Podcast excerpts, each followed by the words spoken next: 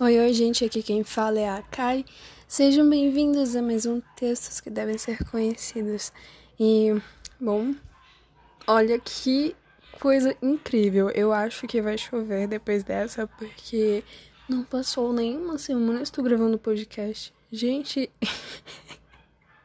eu me superei. É... E que coisa boa também, sabe? Estar aqui em vossa presença, né? eu não sei o que dizer, gente. Ai, meu Deus. Minha casa tá uma zona, porque meus cachorros não param de latir. Provavelmente vai dar pra ouvir de fundo. Mas é isso, estão esforçando. Palmas pra mim. E eu quero agradecer a todas as pessoas que estão entrando em contato, seguindo meu perfil. E, gente, eu não. Sei lá, é muito estranho para mim, porque eu nunca imaginei uma proporção deste tamanho, sabe? Eu nunca imaginei o textos devem ser conhecidos de uma forma tão grande. para mim era. Sei lá, tipo. Nossa, que texto bacana! Eu acho que se as pessoas conhecessem esse texto, a humanidade seria diferente. Então eu ia lá e gravava. E olha só aonde chegamos. E isso graças a vocês e graças ao meu esforço. Então, cara, obrigado, obrigado, obrigado. Eu só tenho que agradecer. E. Bom, eu tenho algumas ideias e eu queria passar para vocês. Então, a introdução de hoje vai ser um pouco extensa. E vou logo pedindo desculpa. é eu estou pensando em começar a trazer para este podcast livros, né? Porque eu sei que tem muito livro por aí que, cara, muito bons e que podiam ser conhecidos também. Mas é isso, eu queria saber a opinião de vocês. O que vocês acham de eu estar trazendo livros pra cá? Ou também tive a ideia de criar um grupo ou no Telegram, não sei, um grupo pra gente trocar ideia e conversar. E. Bom, eu fico esperando a resposta de vocês. Desculpa pela demora nessa introdução e espero que vocês gostem desse podcast.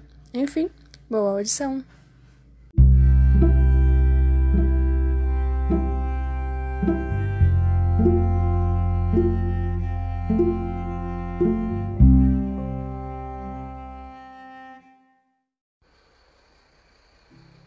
Ninguém esquece ninguém. Isso é fato. Nosso cérebro guarda tudo que possa ser útil. Cada pedacinho de experiência que possa ser usado agora ou no futuro. A verdade é que vai existir sempre um lugarzinho na memória para tudo que foi vivido. Ninguém esquece ninguém.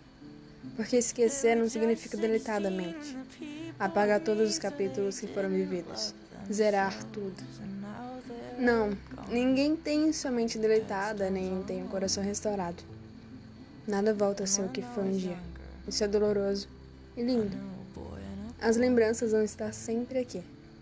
Na camiseta que o outro esqueceu, nos bilhetes numa caixa de uma gaveta do armário, no sanduíche cubano, no sorvete de morango, na parede do quarto, numa tatuagem. As lembranças sempre vão dançar na nossa cabeça, sempre vão estar vivas em nós. E elas não se importam, nem fazem cerimônia. Simplesmente aparecem, seja no final de expediente numa quarta-feira, no trânsito das manhãs de segunda, um sábado de festa. Talvez a gente desenvolva anticorpos que nos protejam das memórias. Talvez a gente fique um pouco mais frio e cético quando elas aparecem. Talvez a gente simplesmente se acostume. Talvez a gente cicatrize. Talvez seja tudo isso junto. A verdade sobre o esquecimento é que não existe fórmula para ele. E ele não é realmente esquecimento. Esquecer é, nesse caso, aprender e ensinar o coração a andar para frente. E não querer voltar para reviver aquilo que não pode ou não precisa ser revivido.